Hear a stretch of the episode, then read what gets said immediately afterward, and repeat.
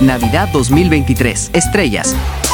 De este personaje se tomó la tradición para formar al que hoy conocemos como Santo Claus. Se le puso un traje rojo, una gorra igual, se le agregó una panza, una barba, una sonrisa y hasta hoy toma Coca-Cola. De ahí viene el personaje tan conocido en la Navidad.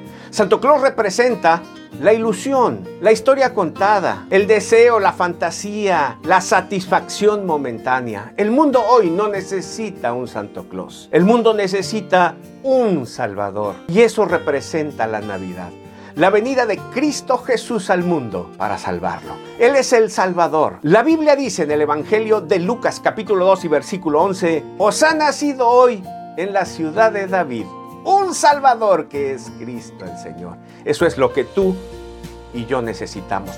Recibe a Cristo hoy